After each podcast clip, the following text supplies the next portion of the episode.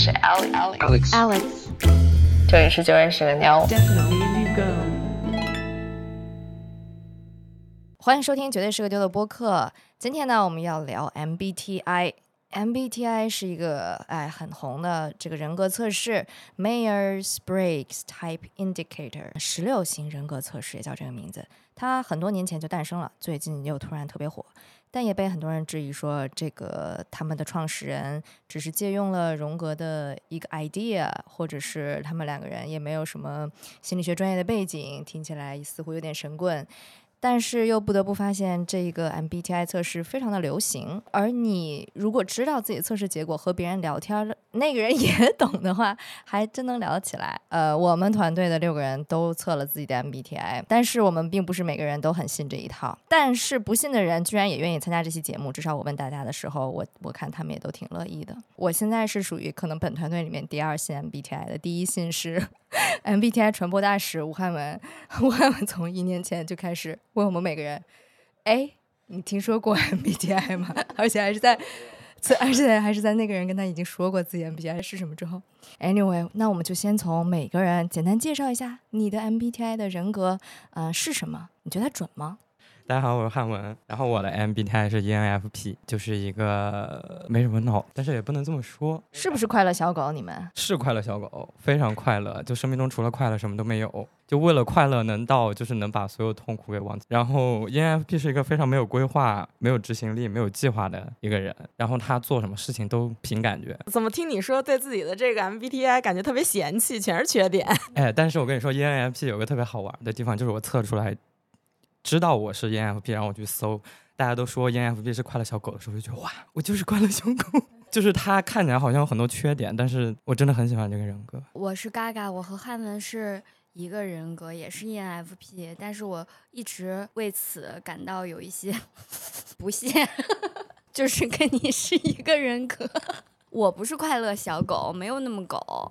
然后我就觉得我比他冷酷。这个地方我要补充一个 ENFP 有个特点，就 ENFP 总觉得自己很酷，然后但其实，在别人眼睛里面看来，就是一个耍酷装酷的快乐小狗，就给狗狗戴个墨镜那种感觉。是有一种小丑人格，有没有？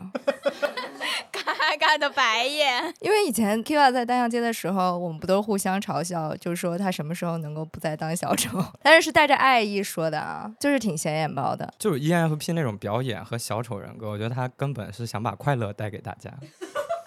那我倒没那么想过，但是我我不知道汉文每次这么说的时候，我就是有一点不屑，我就是觉得哪有，我才不那么想给别人奉献快乐呢。但是好像在别人眼里是这样的，但是我又不屑于就是说我好像是为了别人的快乐而存在，不行，我就是为自己而活的，我特酷。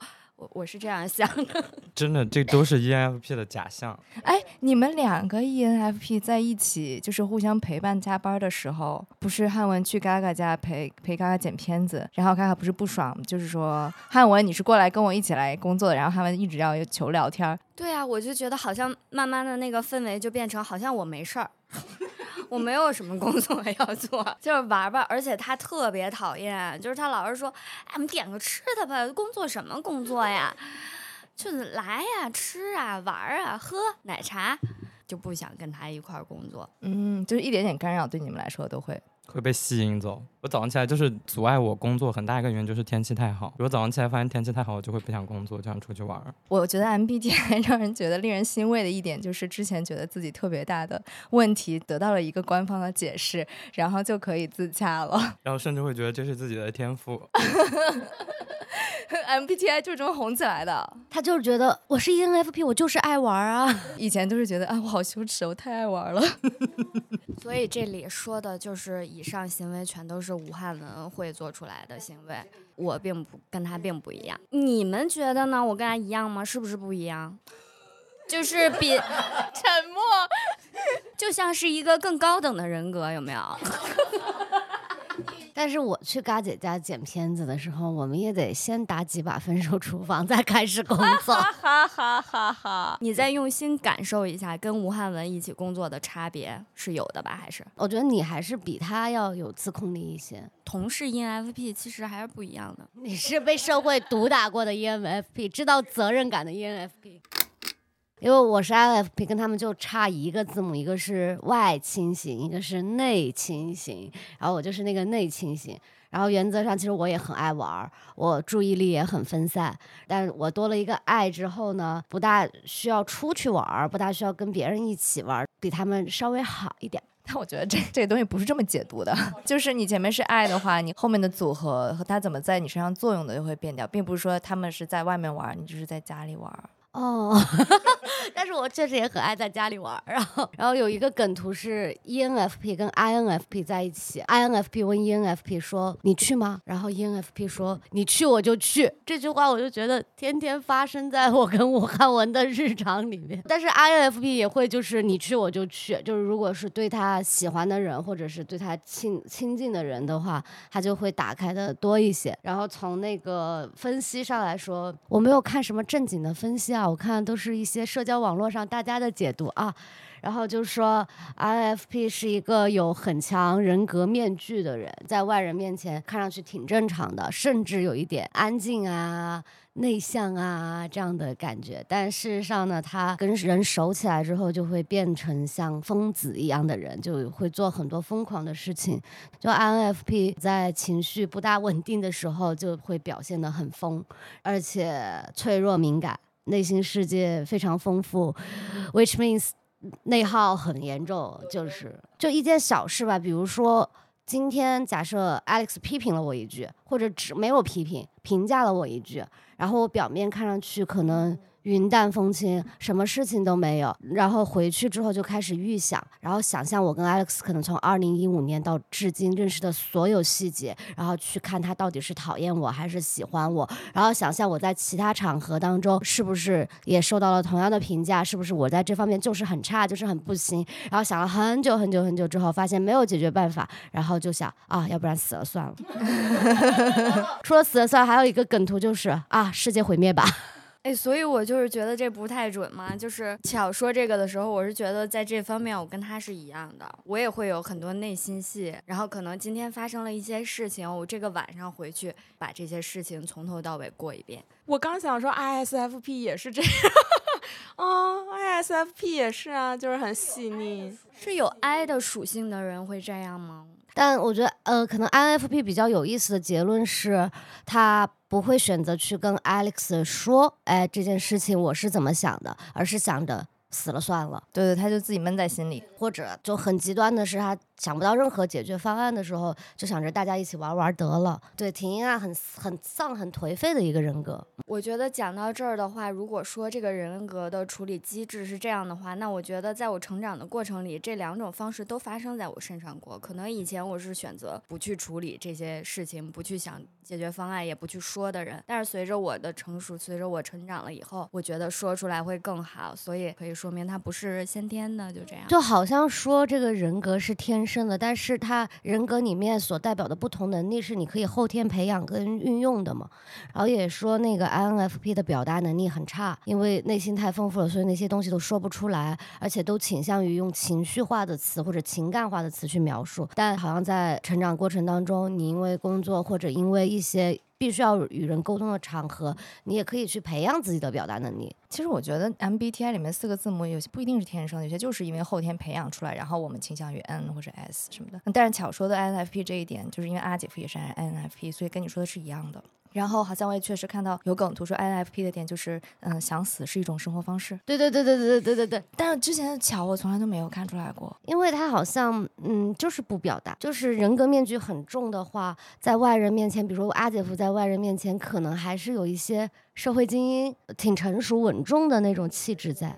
哎，那你的那个面具是你的那个壳是什么呀？你的那个壳就是看起来感觉像个 ENFP。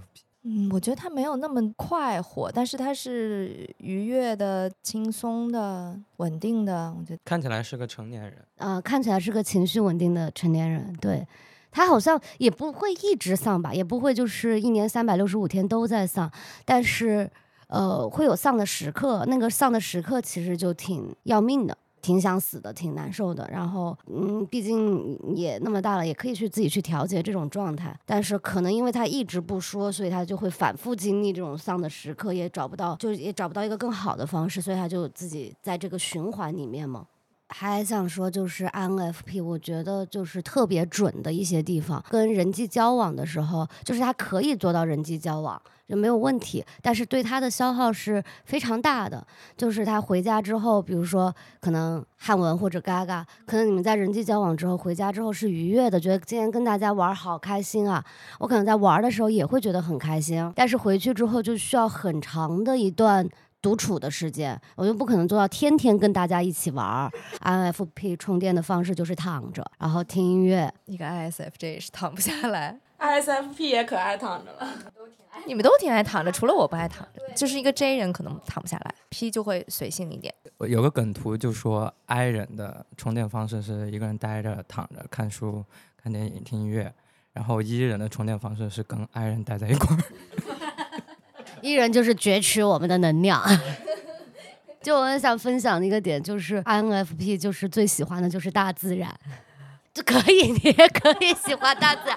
卡卡今天就是来就是喷那个喷 MBTI 的，就没没没说其他人不能喜欢大自然啊，就是 ENFP 也可以喜欢。下一位。我是菲菲，然后我是 ISFP，然后之所以在巧后面，是因为我看到社交网络上好像都把 ISFP 和 INFP 放到一起说，觉得他们俩很像什么的。然后刚刚大家说到，就是说看不出来巧的外壳，然后我觉得 ISFP 好像其中一个特点就是可以挺细腻的观察到他的情绪，所以就是我我自己观察巧，其实我是能够感受到他有一个很丧的一个。本质 就是它的核心是是一种颓丧的美感，嗯，因为对对对，因为 ISFP 好像也有这个特点啦。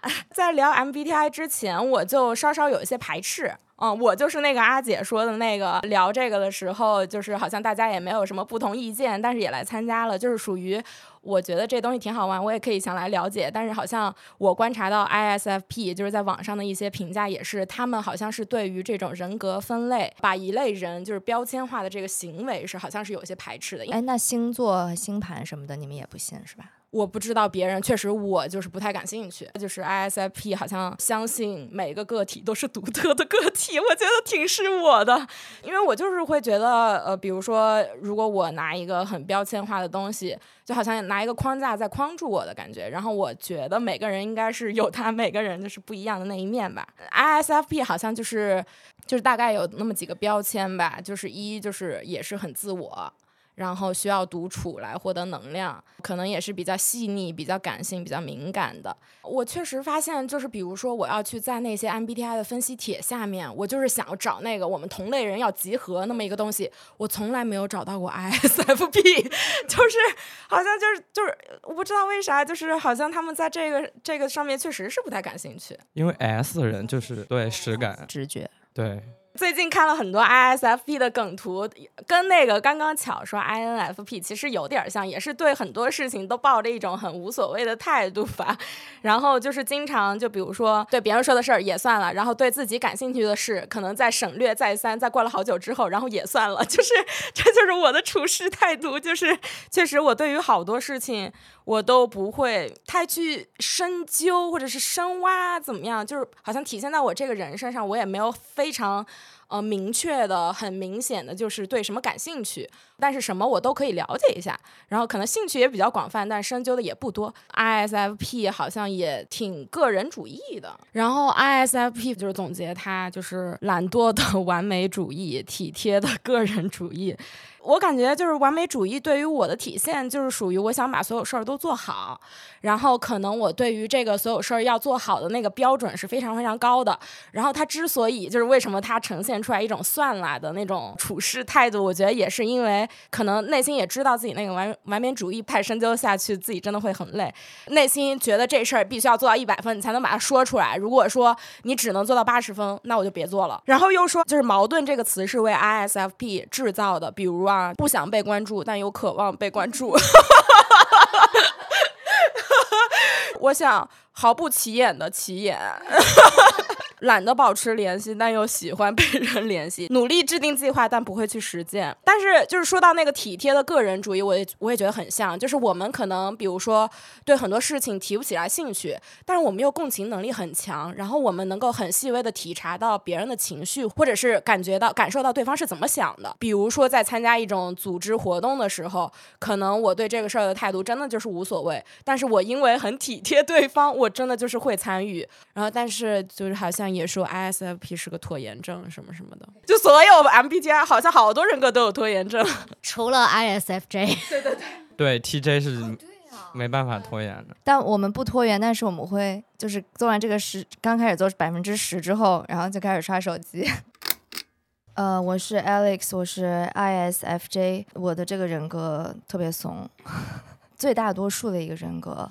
我那个形象是个小护士，官方给我们的称呼是守卫者。实际上呢，我就是一个那个老好人，嗯，老妈妈、老保姆、小透明，非常的利他主义。然后哦，有一个梗图挺逗的，那个 就是一个一个人，然后在浴室里面淋一边淋浴一边拿着手机在回消息，就是一边洗澡一边回消息。然后那个标题是“朋友遇到了困难”。这跟 X 也太像了。上拔刀相助，就马马上我我来，我在这儿。还有一个就是 ISFJ 一个人的时候说，就是一张疯狗的那个表情包，说我要改变，我再也不要不会多管一件闲事儿。然后任何人冒号说救命啊，我不会弄这个。ISFJ 说没关系，我来帮你。蔡卷深深的知道这一点，所以他在我这儿永远都不会穿鞋，不会穿衣服，不会撒尿，经常说我没有手，我就会被他操纵。这还有人说我们 ISFJ 那个坚持传统这一点，我本来就是非常嗤之以鼻。我这么酷的一个人，我哪里坚持传统了？后来发现我就是对于婚姻和生育的渴望，大写的四个字：坚持传统。唉。然后我又查了另外几个，一个叫荣格斯，一个是个荣格八维的，还有一个叫九十二题，然后每一题都是分十十一分的那个，我也做了，我测出来两个不一样的，一个是完全就有两个字母都反了，我一个是 ESFP 表演者，但我觉得 which 也有道理，就是我在镜头前我可能更像 ESFP，但我自己可能内心是个 ISFJ，两个 ENFP 都跟我说这句话，说我把所有能量都留在了镜头前。让他们觉得跟我相处的时候，其实我有点无聊，有点安静。OK，那最后一个就是我了，啊、我大家好，我是小乔，然后我的人格是 INTP，他在那个形象写的应该是科学家，性格特点大概就是，首先他是 I 嘛，所以就是一个比较内倾型的人格，再就是比较有逻辑，然后对知识充满了渴望，然后好奇心很强。有人对标一些名人，INTP 的名人，爱因斯坦。比尔盖茨 和福尔摩斯，然后我觉得福尔摩斯这个这个就是这个人物就比较跟有一些特点能跟他对上，就是兴趣很广泛，然后呢，但是什么也不精，嗯、然后对感情不太敏感。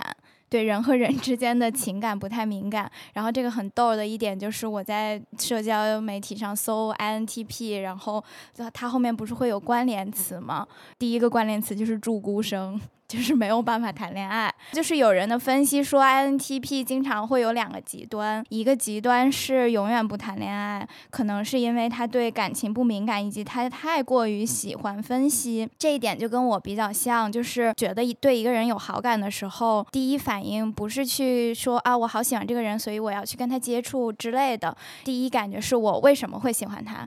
呃，就是你会去分析你自己的这个感情，然后别人对你的喜欢，你也会分析，你们俩两个产生了什么，你也会分析，你就会分析很多。你先从分析你们两个之间为什么会互相喜欢，分析到人类为什么会互相喜欢，到最后你分析来分析去，你就会觉得感情这件事情很虚无，然后你就会想反叛他。然后你就没有感情了。我觉得这个是一个爱分析加上对情感不敏感这个特点造成的一个特质，就大家可以对标，就福尔摩斯的那个感觉。我就光听小乔说这些，我已经觉得很窒息，我完全无法理解这个人的世界。因为他们他们又是 N 又是 T，对于那些那个情感的东西和实感的东西都不太敏感。然后但是对于逻辑和抽象的东西是很是是很快的。然后以及看到有个人吐槽说他就是爱抽象的人不爱具体的人，在恋爱这个点，他们说还有另一个极端，就这个极端是永远谈不了恋爱，另一个极端就是狂谈恋爱。然后我看到有一个人对自己的分析是，他觉得他谈他就是狂谈恋爱的那一种，他觉得他谈恋爱对他来说就像集邮，其实是通过这个方式去认识不一样的人。我觉得这个是体现的搜好奇心那个方面。我觉得我对人就是也也很有了解的好奇。对跟他们产生感情的好奇 就是欲望不大，我觉得这一点就是体现在我在这个团队里面跟大家的感情，就是最开始的时候就总觉得跟大家有点疏离。的那个感觉是蛮像的，就整体对人都比较疏离，而且也会有点不合群。我跟每一个单个人相处的时候，我会知道，就是好像你知道你该怎么跟他相处，但是你只是好像有一个课本告诉你你要这样去相处。这个人是一个大概什么特质的人，所以我在跟他相处的时候，就大概知道我可以怎么跟他交往，然后这样就造成我。在面对一群人的时候，我的课本就混乱了，因为每一个人都不一样。对，你是每个人都会给他写一个课本。INTP 还是蛮喜欢用逻辑思维去分析世界的。和人相处的方式也是通过逻辑思维来思考我怎么跟人相处，其实不是一个本能。然后就没了。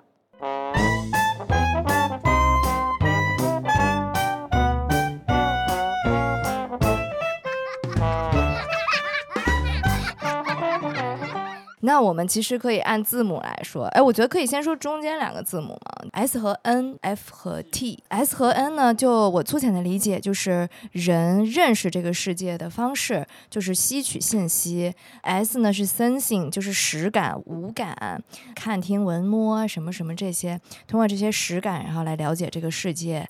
呃，吸收这个世界给你的信息，N 就是 intuition，是直觉，他们靠直觉来判断这个世界。因为我是 S，我就根本都读到这儿，我已经不懂 N 是怎么回事了。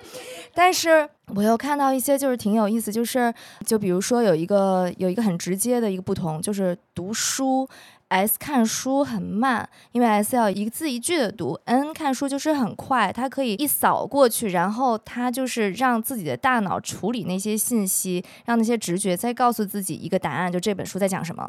但对于 S 来说，是无法相信这种快快阅读之后形成的直觉的。这个我深有体会，就是我读书其实从来不会一字一句的读。现在让我说我到底是在怎么读的，我也不知道。但我看到那个书之后，我是觉得它。它会在我的脑子里反映成画面，连续的一些画面。当我回想这本书的时候，我回想的也是我制造出来的那个画面，我也不会去想那本书里的什么东西。对我也是，就是所以，我为啥写阅读简报快呢？就是因为我能。抓取那些信息，然后形成结论，这个速度非常快。我也真的要看很多资料之后，左思右想之后，才能有一个结论或者观点东西形成。我大概就是两篇资料，然后我就会几乎形成了一个结论。我剩下再去看的东西都是去对，就是去 check 它的。而且我读书的话，如果这本书我不是从头到尾每个字都读完了，我是不敢说我读过这本书、读完这本书的。嗯。啊，就是我跟阿姐是 S 是吧？咱们这里面只是，我也是，我也属于这种，就是必须得就是脚踏实地的获得那些信息，才敢说自己是有了那些信息。但是我觉得我在感受，比如说我在当妈妈之后，然后比如我对身体的变化感受特别的敏锐，什么哺乳啊、分娩啊、孕育啊这些每个小的变化都会让我觉得，哎，我好像很新奇、很好奇。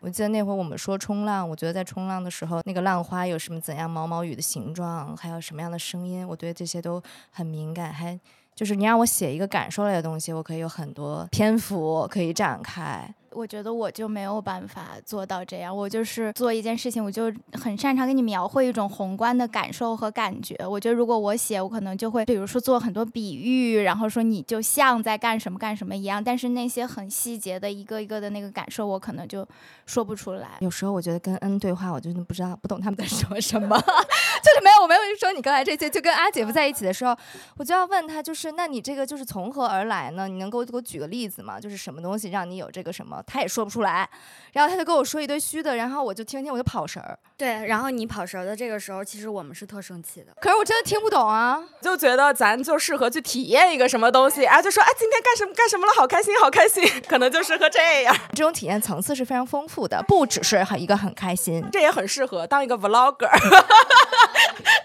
哦，对，vlogger 真的很适合你们，就生活流的，就全是细节。就 Alex 描述细节的时候，我真的觉得是很动人的。种草那种，类似于 N 跟 S 在描述一个事情上的那个差别。就昨天我跟汉文出去吃饭，然后他问我，就是你觉得这道菜比这道菜差在了哪儿？然后我想象中 S 应该会说盐呐、姜啊，然后味觉啊、颜色啊什么的。然后我跟汉文说的是。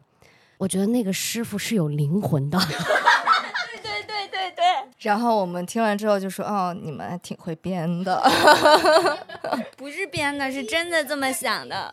然后我想到我自己做的那些视频什么的，我就发现我写的那些文案都是特虚无缥缈的东西。然后，但是它就是我心里真实的想法。虽然我有的时候看，我也不知道我要表达啥。我先说一个结论，结论就是 N 人其实他描述的时候他是不太如 S 人，因为其实语言很多都是实感的东西。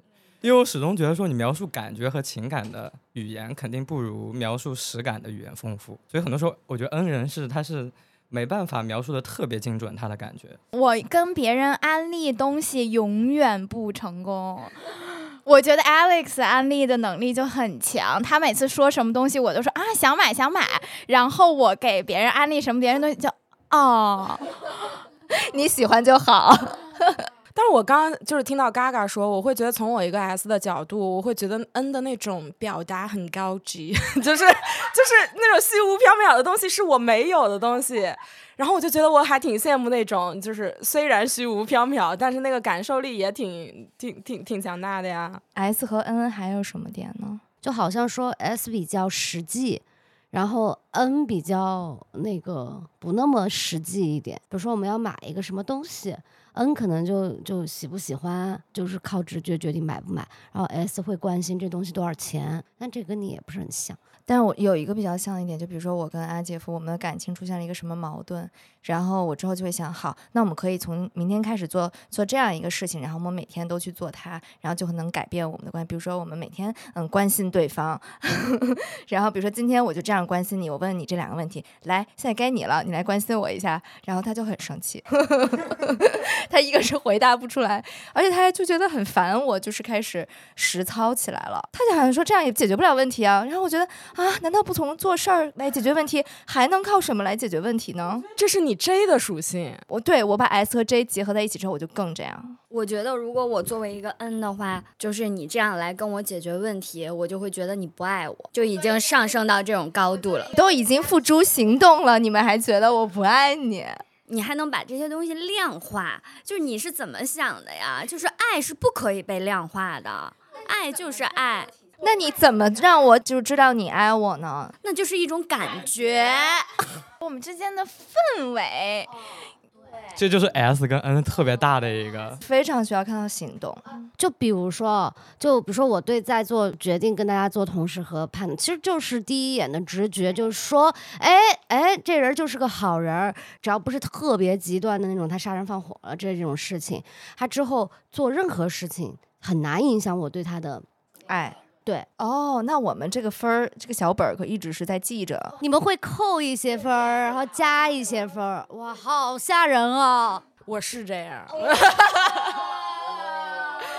但我想知道你们一上来给的那个分儿会给六十分还是一百分？哦，你觉得第一印象吗？那种直觉？你们是扣分型吗？不是加分型吗？当然有加分，当然有加分了。但我在生活中的加分就是，比如说跟阿姐夫一起，他那天说他他跟他的朋友去学做饭了，然后一起去逛菜市场了，加分加分加好多分。然后他要是我跟他一起就是去开车去外面，嗯，他一路开车显得不高兴了，然后我就先关注到他不高兴。然后我要跟他说了一个，又跟他说一句话，他不看我，或者是他给我特别不耐烦的反应，我减分，就是不爱我了。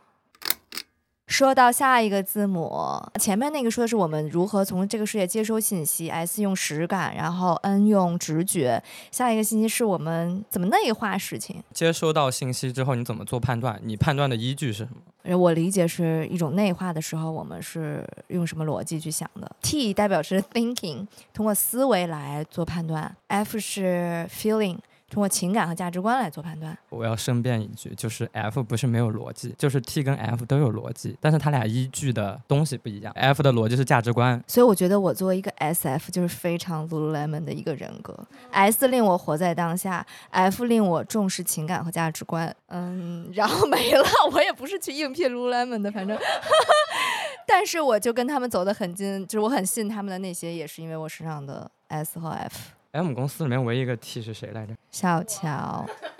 我们是五个 F 一个 T。比方说，举个特别明显的例子，就是我跟小乔出去玩的时候，到晚上十点、十一点了，我还想去喝酒。小乔是能铁定。不跟我一块去的人，我很爱喝，但是我会因为我今天的状态，或者我今天就是不想喝，我不会因为我之前总跟你一起喝，我就得跟着你去喝了。我不喝，今天不喝就是不喝。F 的人可能会因为啊，那我朋友都叫我喝了，我不喝，他会不会就觉得我不喜欢跟他玩了？嗨，反正喝酒也挺开心的，跟 Happy 走吧走吧。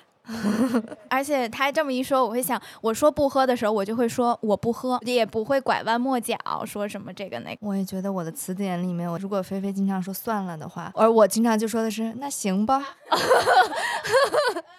我就会找很多奇奇怪怪的理由，今天要要加班。我今天我晚上怎么着怎么着？我昨天没睡好，就是我一定要把这个借口找找足了，然后我就默默的溜掉了。他们说 INFP 就是放鸽子天王嘛，然后就是就是一个人给他打电话，你今天怎么还没到啊？啊，我怀二胎了。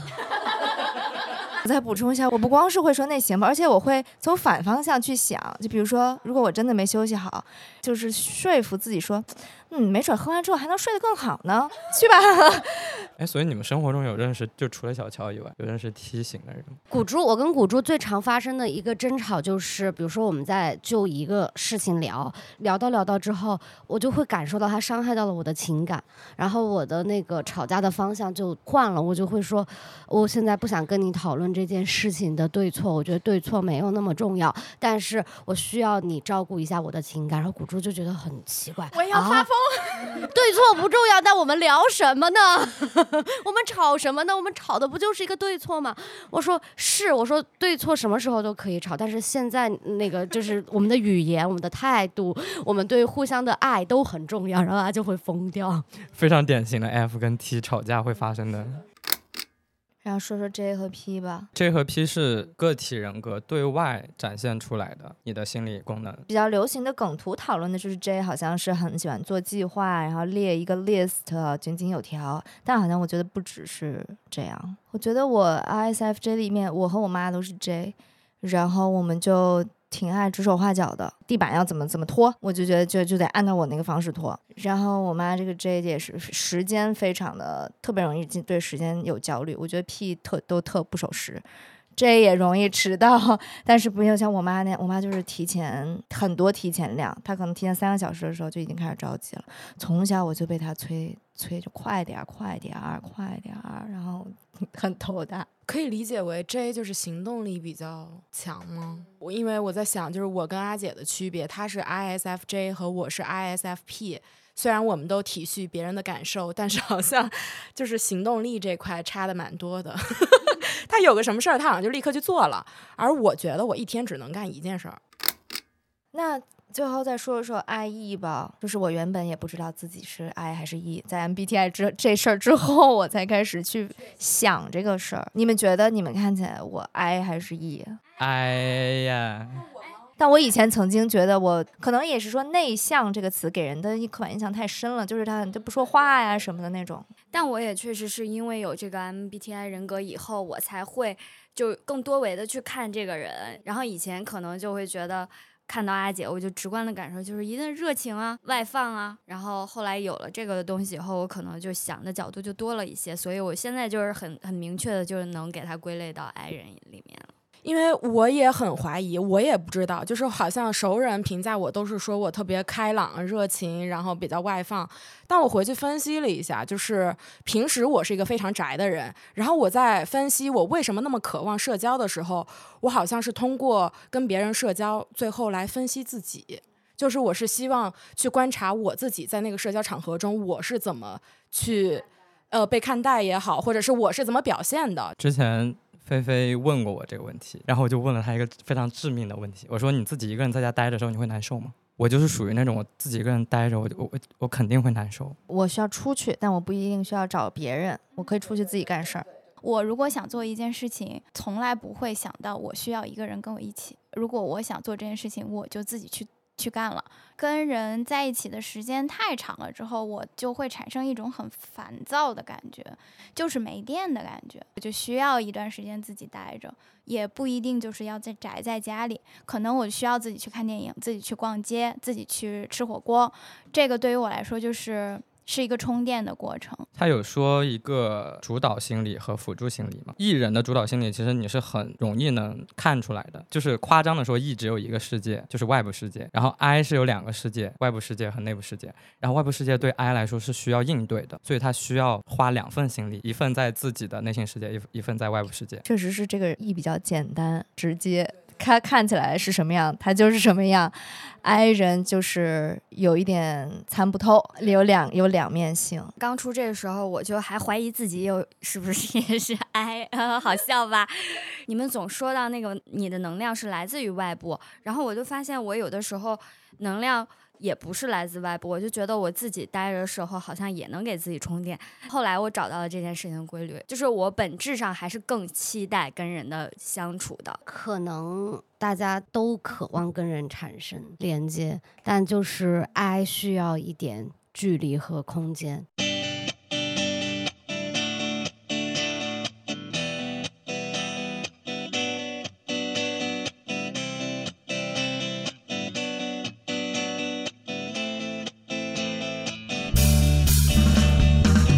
那咱们把四个字母都说完了，还有一个挺有意思的事儿，就是知不知道自己那个人格的雷区，然后说说看大家在你的雷区蹦迪的事情。我先搜一下我的雷区，但是这个我去搜之前，我其实也知道一些，嗯，特别及时的一个例子就是刚才我跟嘎嘎的那个小冲突，就是我的雷区其实反而不是冲突。我的雷区是冷暴力，就是如果我觉得我跟你有问题，但是就是你粉饰太平或者不处理、不面对，我就觉得这是我雷区。有冲突，至少我知道你是不高兴，你是怎么想的，然后我们再解决嘛。但如果你不说话，然后你又假装的好像啥事没有，我就不知道你到底高不高兴。我就是吴汉文的雷区。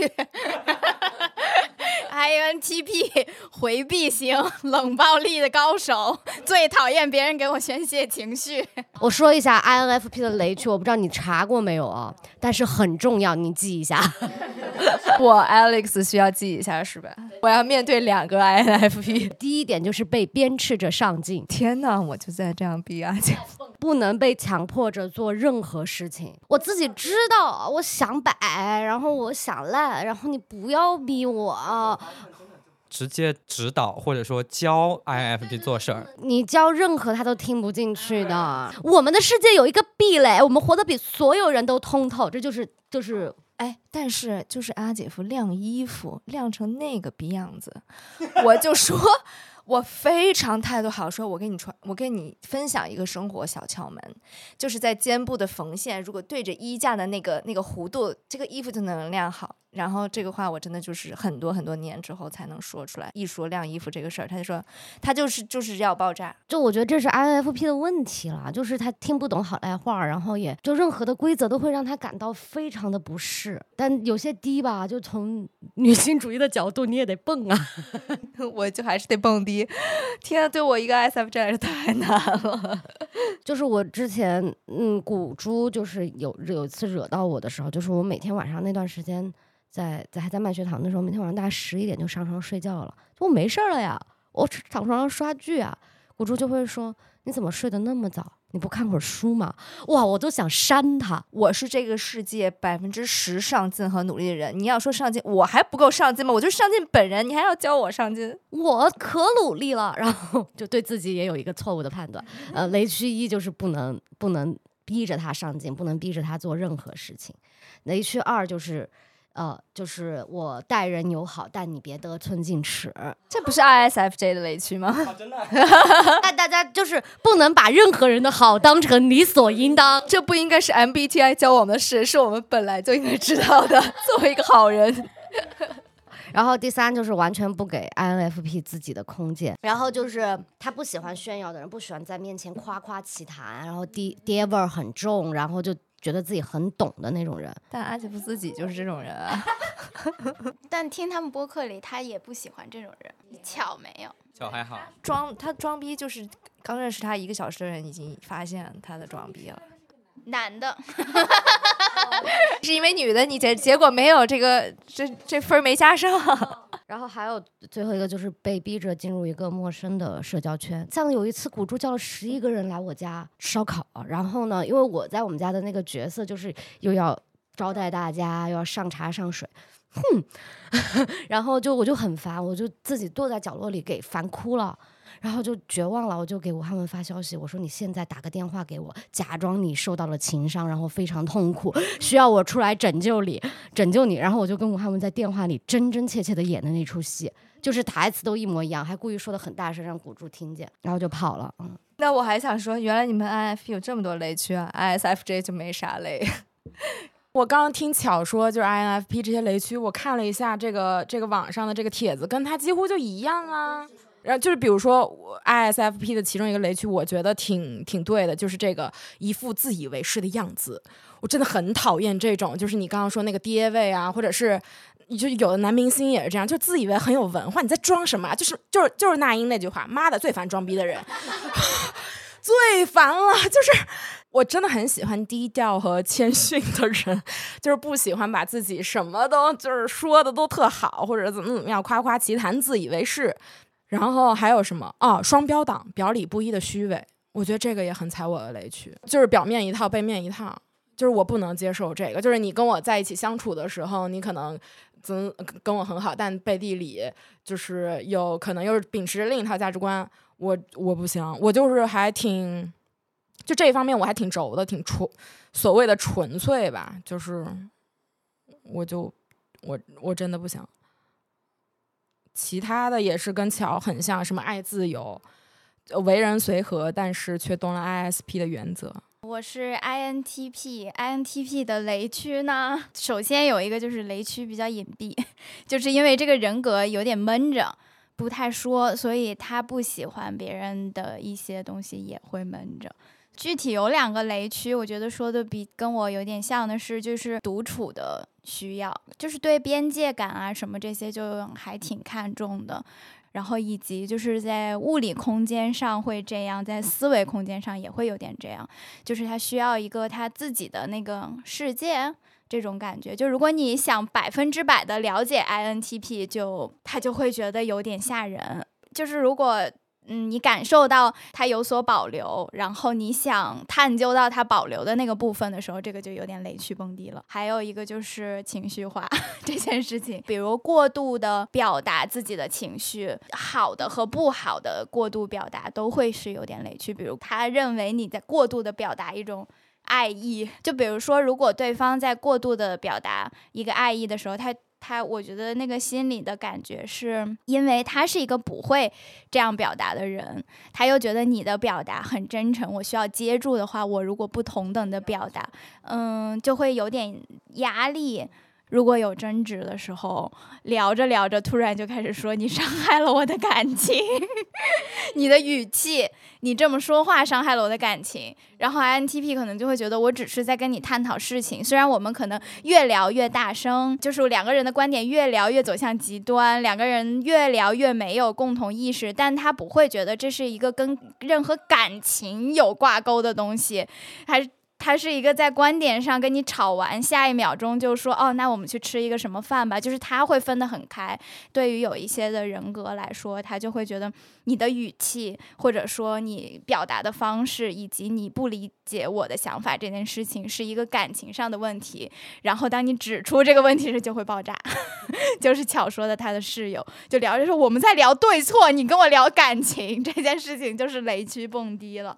我说一下我的雷区，ISFJ 也默默付出，但没被看见，甚至被否认。就是需要给他的付出一些正向的反馈，因为付出的人他觉得你觉得自己已经很辛苦了。我还有我雷区也还挺多的，就是比如说我平常就是对那种我对尊重特别看重，就是如果被不尊重或者是被欺骗不。被不公平的对待，就这些事情，就是一下，比如说你说那个去餐厅怎么样的，比如说今天他给我上这个菜不对，或者是他也不在乎这个事儿，或者我订那个酒店跟我图上的不一样，类似于这种，我都能爆炸，就是我会觉得我被骗了。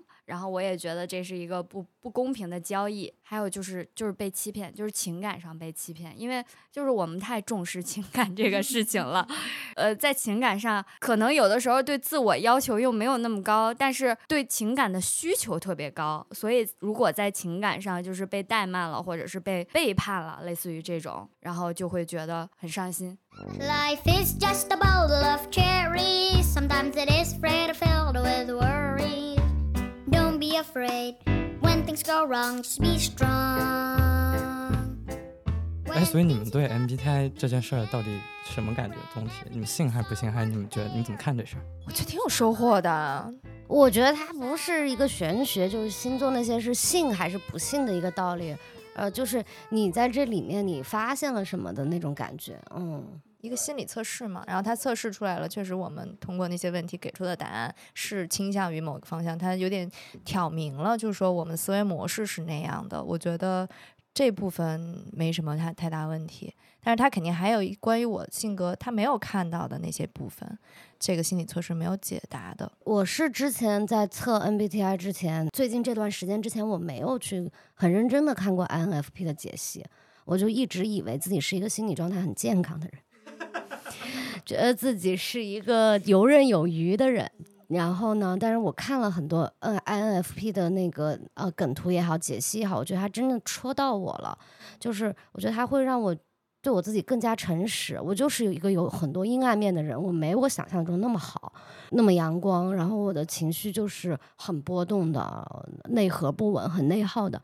我以前就直接忽视掉那些部分，我觉得它不在我的生命的主流当中，但其实可能那些东西就是在消耗我，我自己不知道而已。然后，所以在看了这些之后，我知道可能自己那些不好的状态是从何而来的，然后我知道我那些。内阴暗的内心戏，他是为什么要这么写？我觉得我就更好的去面对自己了，不会在一个不好的情绪突然出现的时候变得那么慌张和无措的那种感觉。我觉得还挺好的。我觉得他这个好像是给我们提供了更多的就是去了解自己的一个思路。他可能只是一个给你提供了一个更多的面向，你可能在这些比较小的点上去。认知自己，然后但是你这个思路可以打开，更开放的去看待自己。反正他就对于我这种没有什么条理的人来说，他就是给了我一个参考系，给了我一个系统，让我自己去量。他帮我量那结果，我不一定会觉得准，但是他会给了我一个一个坐标，然后会更认识我自己什么样子。但我会发现他有一个弊端，就是我认同了 ISFJ 之后，我可能有点过于被他影响了。因为有一天我又测出我是个 ESFP 的时候，我觉得我世界观已经乱套了。我不是一个内倾吗？我已经想了好好几个礼拜，我是个内倾。你现在告诉我一个外倾，那我到我之前想错了吗？如果我要是自我认同我是个外倾的人，我就不这样生活了。我觉得有点，嗯，也别太被他影响。就是你，你人也是会在嗯在调整，在改变。然后这个这四个字母也不代表你的一切，或者他也也别让他来指导你你自己将来的生活方式吧。而且我也觉得，就是别让他来指导，完全的指导你对另一个人的看法吧。可能就也不要因为对方是一个什么什么人格的人，你就觉得，比如说这个人格有你讨厌的地方，你就完全讨厌这个人格的人。可能人还是很多样、很多面的。在此就是呼唤爱，就是大家都可以 和平相处。所以我想的就是，录完这期播客之后，我就是我，我依然不记得大家到底是什么。人格，就是这样是最好的。我也不会拿这个标准去评判任何一个人。但我觉得聊这个的那个过程还挺有意思。大家先测了，对自己有一个了解，然后我们一起去聊，是一个帮助理解对方的一个工具。觉得最后可能跟嘎嘎说的一样，就是我们不会记得对方具体的人格是什么，但是我们能记得我们了解到了这个人身上的哪些面相。好吧，那今天这期就聊到这儿。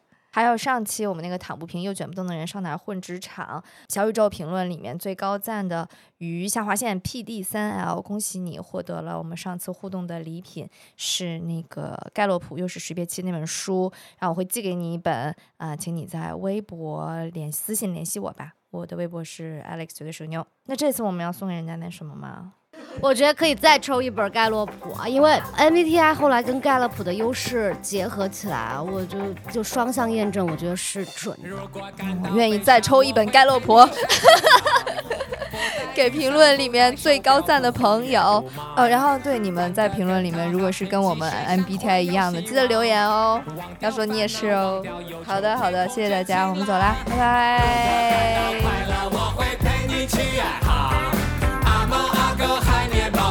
全部都带上。手牵手肩并肩我们喊着